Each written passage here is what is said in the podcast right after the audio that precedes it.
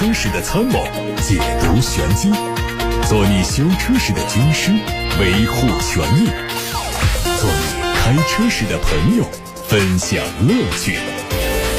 调频九二七，傍晚六点半，董涛说车，只和车友在一起。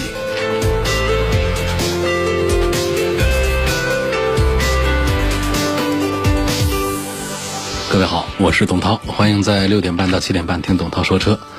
稍后大家可以把选车用车的问题，还有汽车消费维权的投诉发到直播间八六八六六六六六，楚天交广呼叫中心的热线，还有董涛说车的微信公众号都可以留言提问。关注今天的汽车资讯，广汽丰田最新发布十二月实现销量。七万二千一百五十九台，比去年同期增长了百分之二十五，连续九个月实现双位数正增长。二零二零年累计销量突破七十六万台，再创新高，达到了七十六万五千零八台，比去年同期增长了百分之十二，在主流合资品牌中增速最快。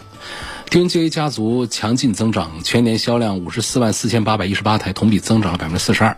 SUV 家族持续发力，连续八个月销量过两万台，全年销量是二十三万二千六百二十一台，同比增长了百分之四十七。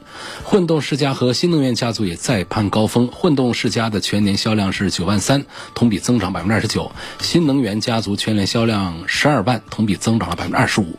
雷凌家族刷新了历年的销量记录，连续三年突破二十万台。雷凌双擎同比增长了百分之十一，未来两年，广汽丰田将以年产销一百万台为目标。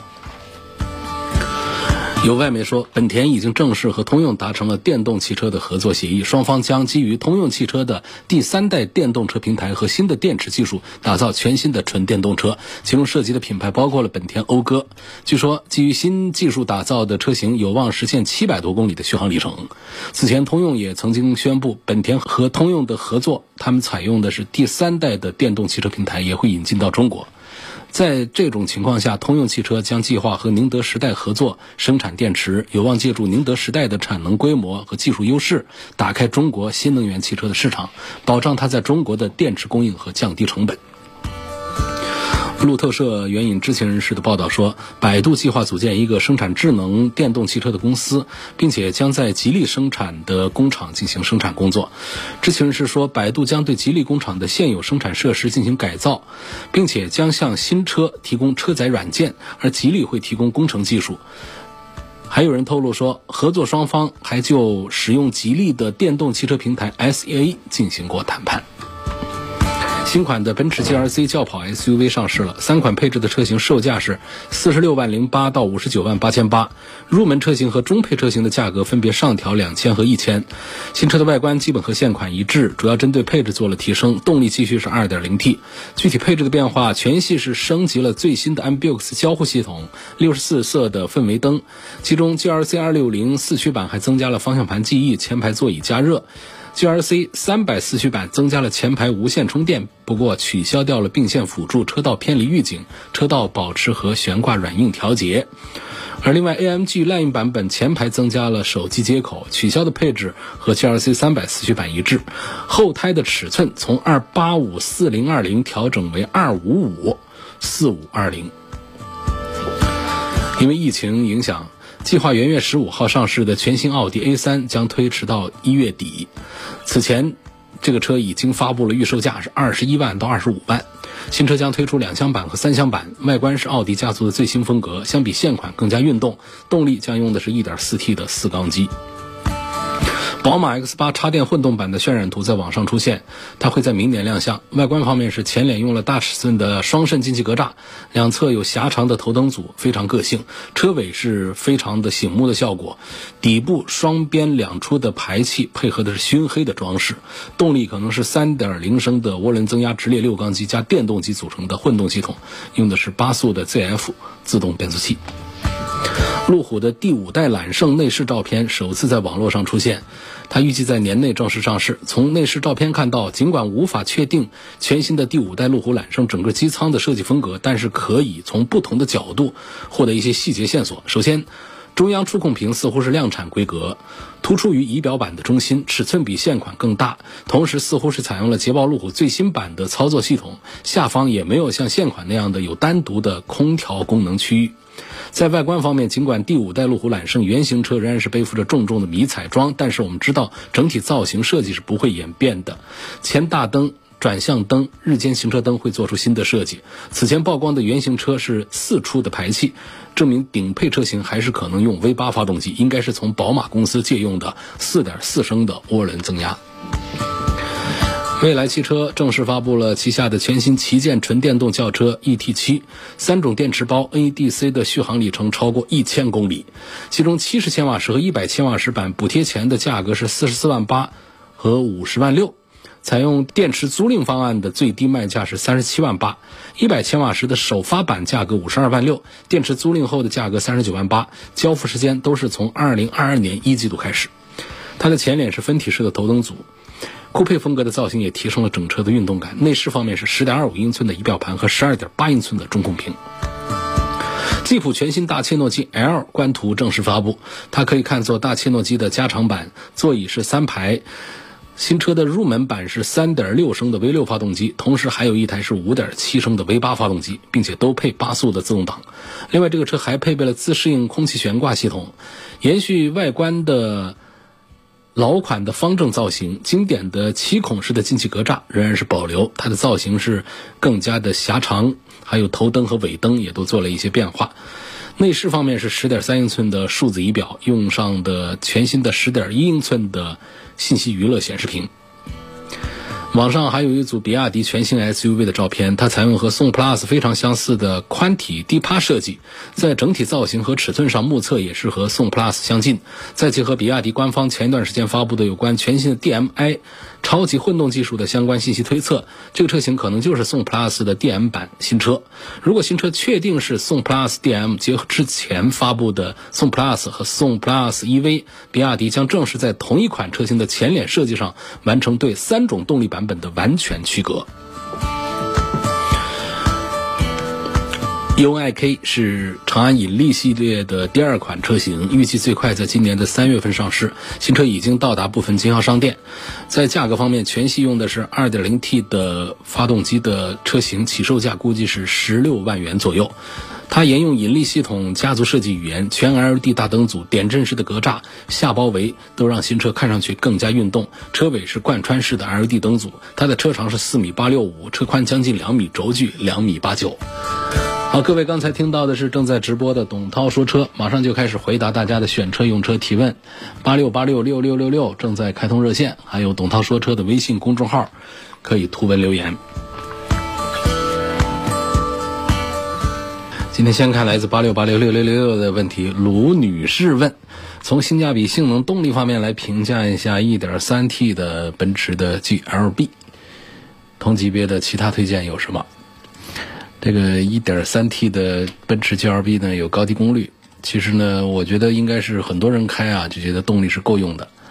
但是呢，确实这是一个低排量。作为一个奔驰来说呢，他们现在趋势就是这样。那 E 级都是用 1.5T，那么这个 GLB 这个入门的 SUV 用个四缸机的 1.3T 呢，可能在。奔驰工程师的眼里，这是一个比较正常的一个行为，但是对于很多消费者来说呢，还是觉得一点三呢这个数字太小。尽管实际动力表现呢，也不比那些更大排量的弱多少，那甚至于比有一些车可能动力还稍强一点。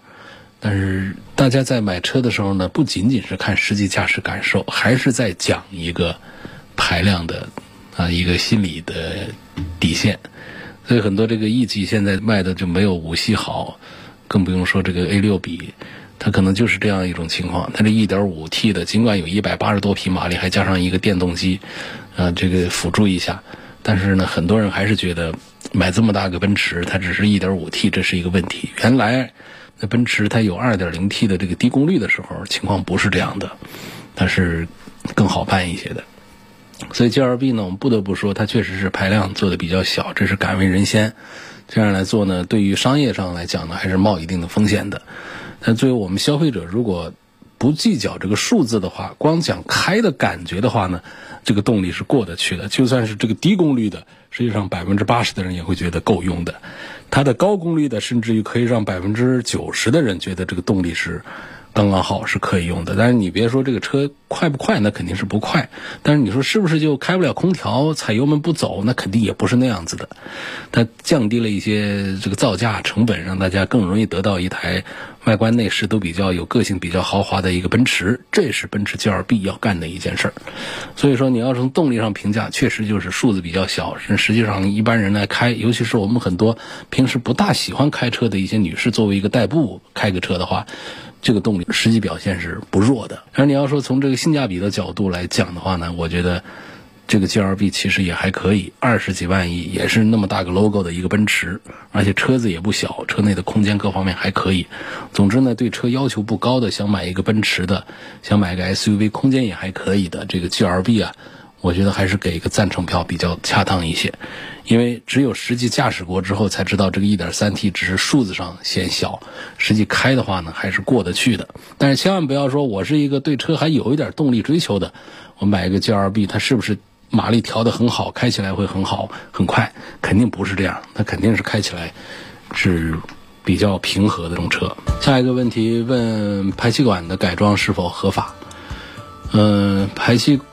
管的改装，一般来说应该是不太管，但是呢，确实从许可范围上来讲呢，没有讲大家可以改这个排气管，所以建议呢，就是改排气管的时候还是慎重一点，就是你改一下外观，这个是可以的，那就改一下外观，你不要说是搞成那种炸街的感觉的，这个就是被禁止的。这合法改装啊，它其实还是有限定的，二零一九年出的一套东西。主要是内饰部分，绝大多数是可以改的。然后这个外观方面呢，像这个前后杠都可以改，但是呢，你不许改变整车的长度和宽度，改的只是一些形状上的一些东西，包括行李架呀、踏板呐、中网的款式啊、轮毂的款式啊都可以改。但是轮毂的款式的改造呢，也是不许改轮子的大小的，就是大小规格。不能跟原厂不符，你可以改款式，你可以让轮毂的直径加大，但是呢，你的轮胎的扁平比要缩小，就是整个轮子的大小你不能跟原厂的标准有出入。所以现在国家能够对汽车改装有一些一定程度的宽松的态度啊，对于热衷汽车改装的车主们来说是一件好事。但是我们车主们也不能过于夸张啊。对于排气系统、发动机这样的改装项目，目前来讲。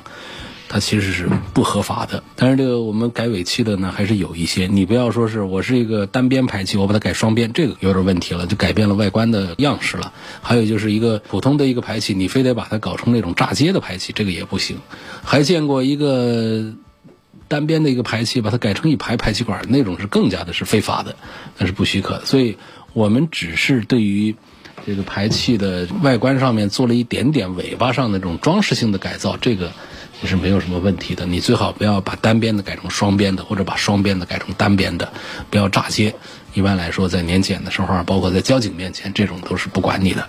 但是要强调一下，在允许改装的范围里面，是不允许改发动机、改性能、改排放、改车身的尺寸，包括改颜色都是可以的。但是改了之后呢，十天之内吧，就要到车管所去换照片、换证。下面一个问题问说，国六 A 和国六 B 这两种排放的区别到底是什么？武汉现在执行的是什么标准？啊，其实全国大多数地方推国六啊，也就是国六 A。我们武汉呢是从元月一号国六 A 啊就正式的实行了，国六 B 呢应该还要到二零二三年去，那还有个两年。国六 A 和国六 B 之间的区别是什么呢？实际上就是一个国六 A 啊，就是一个。过渡阶段，主要是对一氧化碳的这个要求将对国五提高了，其他的跟这个国五的区别不是太大。真正的严格的是国六 B，那个才是真正的国六排放标准。国六 A 的阶段的排放标准大体上跟国六五是相同的，呃，只是取了最严的一个值。那国六 B 的排放标准呢，那就比国六 A 啊严了几乎一倍。同时也采取了更加严格的排放实验标准。二零二三年的元月一号是一直官方发布的就将强制实施国六 B 的排放标准的时间点。那整体来看呢，除了一氧化碳和颗粒物的数量没有变化之外，这国六 B 啊，其他气体的排放标准它相比国六 A 几乎是严一倍。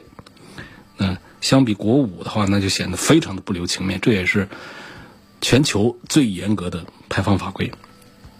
啊，比较明显的还是柴油车的氮氧化物的排放标准变化。这个具体数字就不说了。那反正，在从二零二一年的元月一号开始，国五排放标准的汽油车都不能在武汉上牌照。其实是在这个二零二零年的七月一号开始，国六排放标准就已经在武汉实施了。嗯，这个是全面超过了欧盟和美国的排放标准的。有网友问：家里人很多呀，想买个七座车，现在在比较着大众的途昂和别克的昂科旗。途昂和昂科旗，途昂卖的比昂科旗多一些。嗯，这个主要还是大众的这个品牌啊，呃，比别克在中国销量更大一些，更有品牌的号召力一些。但是呢，我一直觉得这个途昂的驾驶感受还是相对于昂科旗来说还是有差距的。它这个底盘呢显得比较松散，整体感不好。昂科旗为什么卖的不好？一个是品牌，别克一直没有大众卖的好；第二个呢，他家配的那个九速的变速箱呢，也不是太受人待见。所以这两样这个这个核心的这个一个品牌的因素，一个自动变速箱那个因素，让这个车卖的。要差一些，但实际上从推荐购买的角度啊，整车的驾驶感受方面来讲的话呢，我觉得昂科旗作为二十几万的一个别克来说呢，还是比较能够接受一些。我更不能够接受的就是，虽然说这个途昂卖的还挺好，但是它驾驶感受啊，确实是就是外观看起来挺唬人的，开起来呢没有那种中高档车的那种感觉，还是要差一些的。但是没办法，多数人在选择途昂。我像这位朋友还是推荐。略推荐昂科旗要多一点。如果是要买途昂的话啊，也不用说花很多的钱来买它的 V 六的版本。我觉得买它一个 2.0T 的也确实是性价比还是很不错。为什么冷车不抖动，热车反而开始抖动起来了？抖动有很多的原因。冷车抖通常是积碳呐等等这方面影响的一些原因。热车的抖动呢可能会有。更复杂的像机械方面的一些原因，需要到店去排查。奥迪 A 六和辉昂的三大件都一样吗？不考虑品牌的情况下，买辉昂的性价比是否更高？当然，三大件一样，不考虑品牌，肯定是买大众辉昂的性价比要比买 A 六要更高一些。但是，真的不考虑品牌吗？这个问题要想一下啊。我一台奔驰的 GLC 啊，前几个月呢，因为交通事故。在武汉的鹏龙华通维修，现在维修好了，定速巡航无法使用。打开之后啊，很快就会自动关闭。四 S 店两次电脑啊都找不到原因，他们维修的时候拆了仪表台和方向盘。就说责怪我们四 S 店在维修的时候把故障面积扩大了，导致了新的故障。新的故障，店里现在是查不到原因，没有办法帮你排除，是这样一个问题，是吧？那店里还是应该负责的，因为这次维修。拆卸的地方涉及到了定速巡航这些东西，为什么就查不出个原因出来？嗯，目前来看就是只能是要求店里啊进一步的尽快的来帮着维修。如果说是他出现一个甩锅不负责任，这个时候才出现一个侵权。就现在你要求赔偿呢也为时早了，你投诉他不作为呢，呃不执行汽车三包法规呢，这个好像也不对头。而且是交通事故下的这种维修导致的故障面积的扩大。我想这个投诉还是转交给相关的这个四 S 店，叫鹏龙华通啊，让记者会把这个问题转过去。但是这个事儿呢，似乎来说显得不大啊。大家有什么那种尖锐一点的投诉啊？是期待大家发过来一个两个的，让我们大家一起讨论一下。全球半导体芯片短缺导致几大汽车巨头减产，这是国内各豪华品牌 4S 店调高车价的理由吗？不是，没有这样的，跟这个没有什么关系。混动的车子目前过关了没？这要分品牌，绝大多数的品牌的混动，在当下的技术标准来看，没有什么不过关的地方。有位姓于的网友在后台问我说：“我上下班用车，堵车是常态，自动启停很频繁，到底这个自动启停是省油还是费油？频繁启停对车子好不好？”肯定是省油的啊，越是堵车，越是自动启停的功能啊，产生的这个省油的效果是越明显。发动机停止运转，那就是零油耗啊，哪怕是怠速，它也是在消耗油啊。一个就是节油，第二个是环保。发动机不转，那排气管就没有尾气排出，那么对大气的污染，在这个时间停下来的时间就是为零，所以这是它的好处。所以还是支持大家要用这个自动启停。有的朋友是担心对发动机不好，所以要把它关闭掉，实际上是没有必要。这种启停啊，现在啊，你看到这个自动启停的车型，它车身的抖动也都降得很低。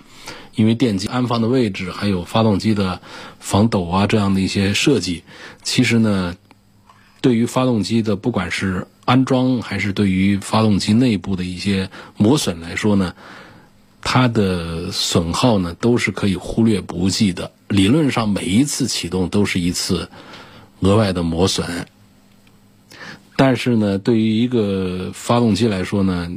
你用个几十年，我估计这个自动启停给发动机寿命带来的缩短，你也根本就体会不出来。但是它对于我们节油和环保方面的贡献，是在每一次出车都能够产生实际效果的。所以还是赞成大家用自动启停这个功能。希望讲一讲卡宴的混动的性能啊，优惠大可可不可以入手？那看优惠多少。一般来说，卡宴还是买这个普通版本的多一些，因为大众家族的这混动啊，它一直做的就不是那么的出色，还是不像日系车做的那么的优秀啊。这大众家的混动是这样一个情况。但你要讲这个性能，那可还是不赖的啊。价格不贵的情况下，这个车子呢，它通过这个 V6 的发动机加上一个电机的这个混动啊，它的性能提速表现那还是很不错的，跟那个。新一代的像跟这卡宴 S 相比，它都要更快一些。它的零百是只需要五秒钟，除了赶不上 Turbo 之外，普通版的卡宴和普通版的 S，那都要比它要慢一点的。啊，它用的这个这个动力啊，还是加上电机之后呢，效果也还是很不错。嗯，所以这是你要讲性能方面，这还是可以的。但是呢，前面说的那句话，就是整个大众集团对于混动方面的理解。和做法并不是这个汽车行业里面做的最优秀的。如果说你的优惠幅度比较大的话，这个还是值得考虑。呃，但是普通的优惠这样的情况下，我赞成呢，就还是买一个燃油版的也就可以了。你看看有一些指标可以来说明问题啊，就比方说像续航的里程，现在在大众家族里面的续航里程都只有四五十公里，上一代的卡宴的。这个混动的纯电续航只有二十多公里，跟玩儿一样的。然后纯电的极速也不高，这一代呢提升了一倍，但仍然还是比较短的这个纯电续航，这是一个很重要的一个指标了。它可以带来提速上的一些、加速上的一些感受上的进化，但是它要是从这个呃整体的续航里程啊各个方面来讲，这个省油、节省能源的话呢？它在目前的动辄大几十公里、上百公里的这个插电混动当中，它这套混动系统呢是表现很平庸的、很平淡的。所以，如果优惠幅度比较大的话，这位朋友，你这没有说它到底是优惠多少钱？我觉得优惠幅度大，这个卡宴的混动是可以考虑的。希望聊一聊比亚迪的 DMI 技术，它是不是弯道超车了？弯道超车这个也不好说，但是呢，这套技术呢，确实发布时间不长。那个来看的话呢，应该还是战略上讲还是比较强大的一个技术，因为它前面有一个性能技术，就 DMP 的这么一个超强动力技术，然后呢，现在又推出一个超低油耗的一个技术，叫 DMI，而是一个超级混动的一个技术。这个技术里面有个核心的一个部件，就是霄云插混。专用的1.5升的发动机，这个发动机呢，它有两个点啊，打动大家。第一个是热效率是全球最高的，它的热效率有百分之四十三，这一般的车都是百分之三十几。有车说我有百分之三十八的热效率就已经可以当广告词来用了，但是它的热效率到百分之四十八，所以它是全球热效率最高的一个量产汽油机，这是一个。第二个呢，就是。它还用了一些发动机的分体冷却的技术，就是它通过对缸盖和缸体的温度的控制，按需要啊来为缸盖和缸体精准的提供冷却。让缸盖和缸体都能处在一个最佳的工作温度，提升发动机的效率。然后它的呃冷启动的暖机的过程可以缩短百分之二十左右的时间，降低暖机过程的油耗和排放。啊，这都是它的核心的亮点的一些技术表现方面。另外呢，它还充分的用到了插电混动车型的一些电动化的优势，把很多附件给电气化，取消了传统的一些这个零部件，进一步的降低损耗，提升效率，包括它的静音表现各个方面都做了一些优化。所以说呢，确实，比亚迪的这个霄云插混专用的1.5升高效发动机呢，确实还是技术上是很强大的，啊。下一个问题，于先生他希望从性能、可靠性和驾驶感受方面评价一下大众的途锐和沃尔沃的 x C 九零，预算的裸车价格在六十万左右，该怎么推荐？嗯，实际上我在这两个产品当中呢，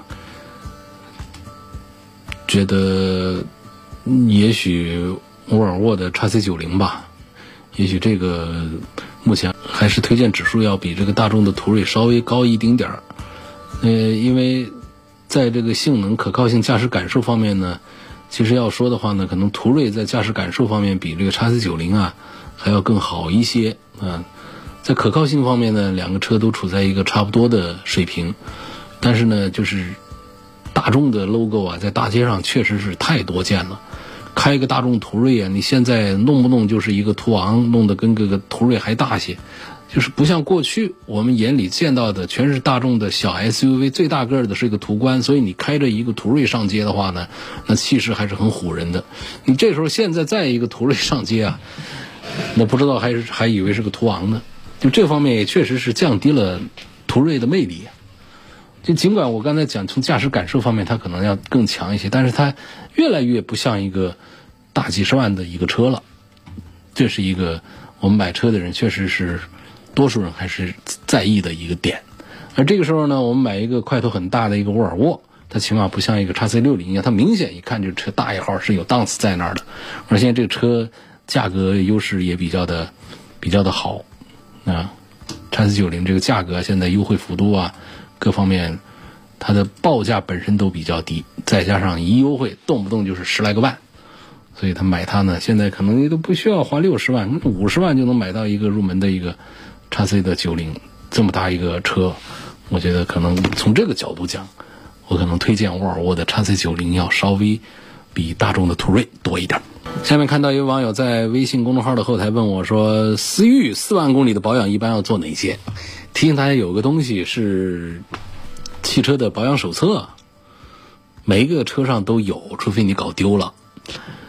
如果丢了的话呢，你可以到四 S 店去啊，反正是按照别人给你开的单子来做。但是你要注意那些清洗项目，你给慎重一下，因为本身这个四万公里呢就千把块钱一个事儿。如果这个单子开出来让你有一两千块钱，是两两千多块钱的话，你要慎重一下，要仔细看一下哪些项目了。常见像这个时候的话呢，就是。机油机滤这个就不说了，空气滤芯、空调滤芯这个时候该换。那还有一些要检查的，包括刹车油，啊，这个火花塞要检查，刹车片要检查，主要是这样的一些东西。别的我觉得都不需要太多的关注的。当然说这个首先是这样的，我们主要是防止那种过度的保养消费，给这车里里外外就是从。这个油路啊，这个发动机里头各种清洗啊，这种特别的花钱。那方面，你如果说整个车辆的运行很正常的话呢，不需要做那么多的这个清洗的项目，那都是额外四 S 店挣钱的一些项目。如果讲四万公里呢，它不是一种六万公里那种大保，所以呢，这个就属于是比普通保养要大一点的一个一个时间点。主要来说就是机油机滤啊，这个这这样的一些东西之外。呃，像这个辅助的一些东西的更换、一些检查，以 4S 店的和保养手册上的为准。特斯拉的股价和市值为什么那么高啊？超过了丰田、大众等一系列的传统车企。希望听到你的解读。特斯拉的股价高呢，是一个是我们消费者对于它的呃热捧，然后投资人呢也更有信心。呃，再就是呢，特斯拉本身呢，它的创始人马斯克他不仅仅是做汽车，他还做火箭项目。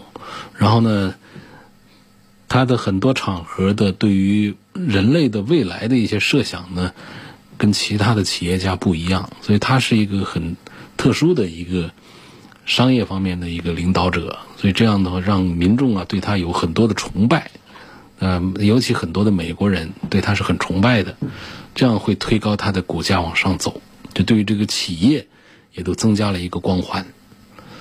再就是特斯拉呢，它作为新能源汽车，它代表的是我们这个人类汽车发展的至少是一个阶段性的一个方向，而且它的很多的理念也跟传统车企都不一样。那这种情况下呢，它的股价也就推高走的就很快。我想应该就是这样的一些道理。你说特斯拉这个车上吐槽的地方多不多呢？也很多，但是它确实是给我们人类的这个汽车发展带来了非常重大的一些影响。手自一体的变速箱什么时候切换到手动模式？上大坡必须要换到 M 档吗？还是一直 D 档？D 档 M 档频繁换会不会损坏变速箱？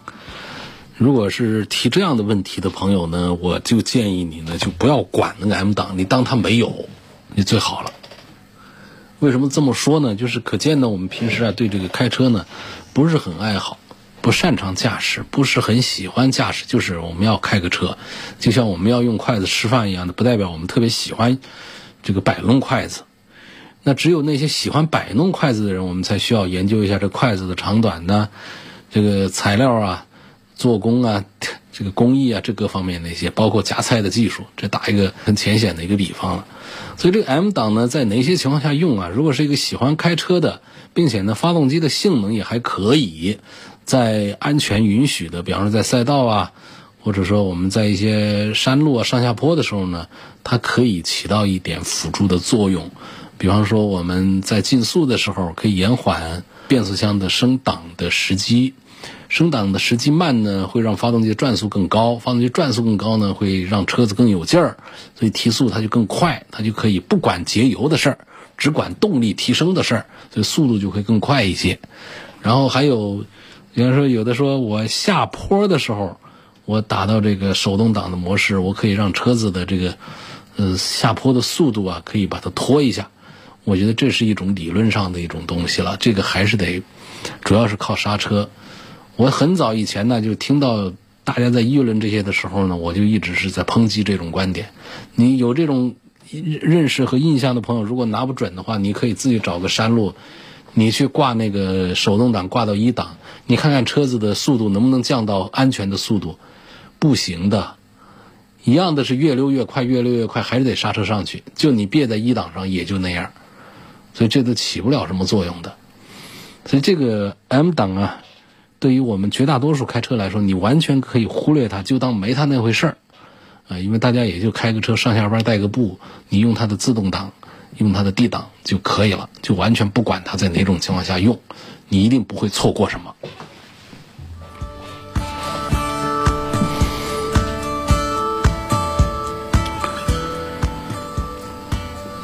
途观 L 的四驱和本田 CR-V 的四驱区别大不大？平时用车有没有必要用四驱？区别就老大了。那 CR-V 的四驱呢，是一种很简单的、成本简单、结构简单、原理简单。